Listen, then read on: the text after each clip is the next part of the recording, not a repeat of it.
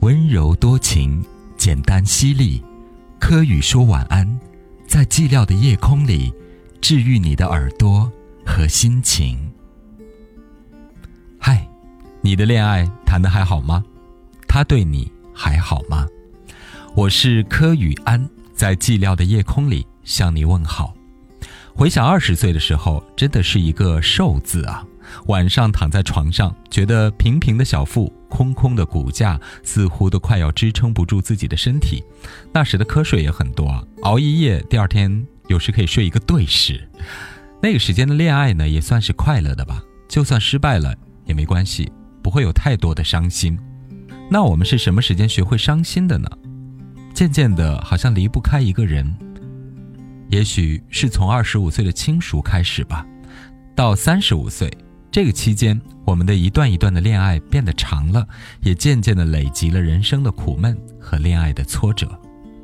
今天晚上我们要来说一说米兰和沈平的故事。他们两个相识在同一家公司，米兰比沈平大三岁。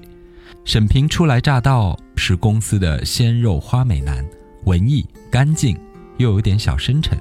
使他迅速地成为了公司婶婶姐姐们的御用男宠，而米兰呢，是一个俏皮的美少女，兼具文艺才华。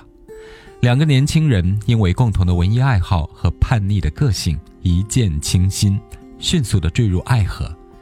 米兰觉得沈平就像动漫小说里酷酷的花美男，而沈平觉得米兰的活泼欢快，让他感受到从不曾拥有的快乐。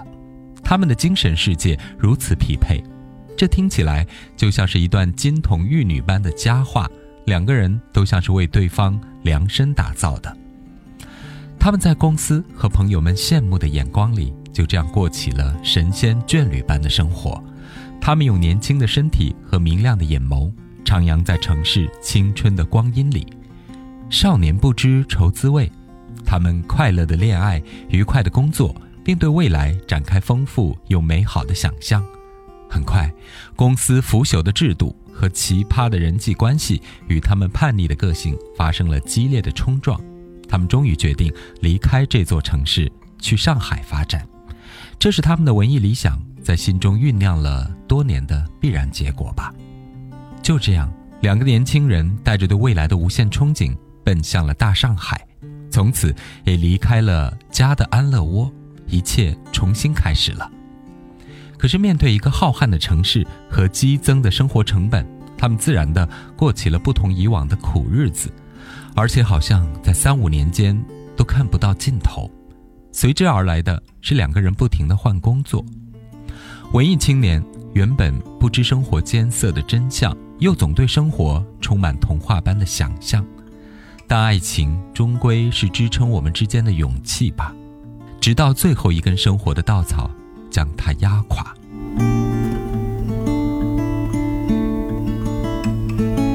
有一段时间，米兰因为接了新的工作，需要去苏州封闭，而后来就源源不绝的消息从四面八方传到他的耳朵里，比如有朋友在咖啡店遇到了沈平和别的女生在一起，好像看起来关系不是那么简单；还有人在新加坡的街头竟然也有撞破他们两个。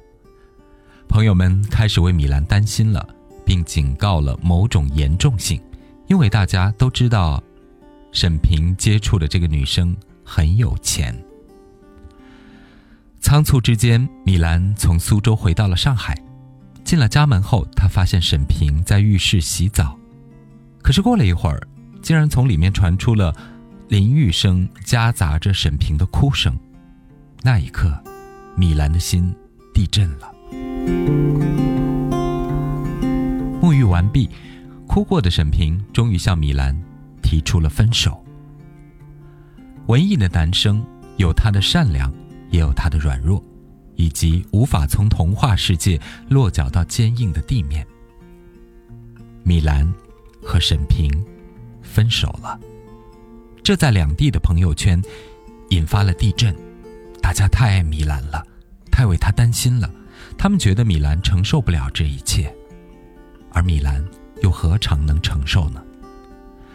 我们永远无法知道一个失恋的人是怎么熬过那些漫漫长夜的，用很多年的时间，因为我们每一个人好像都爱莫能助。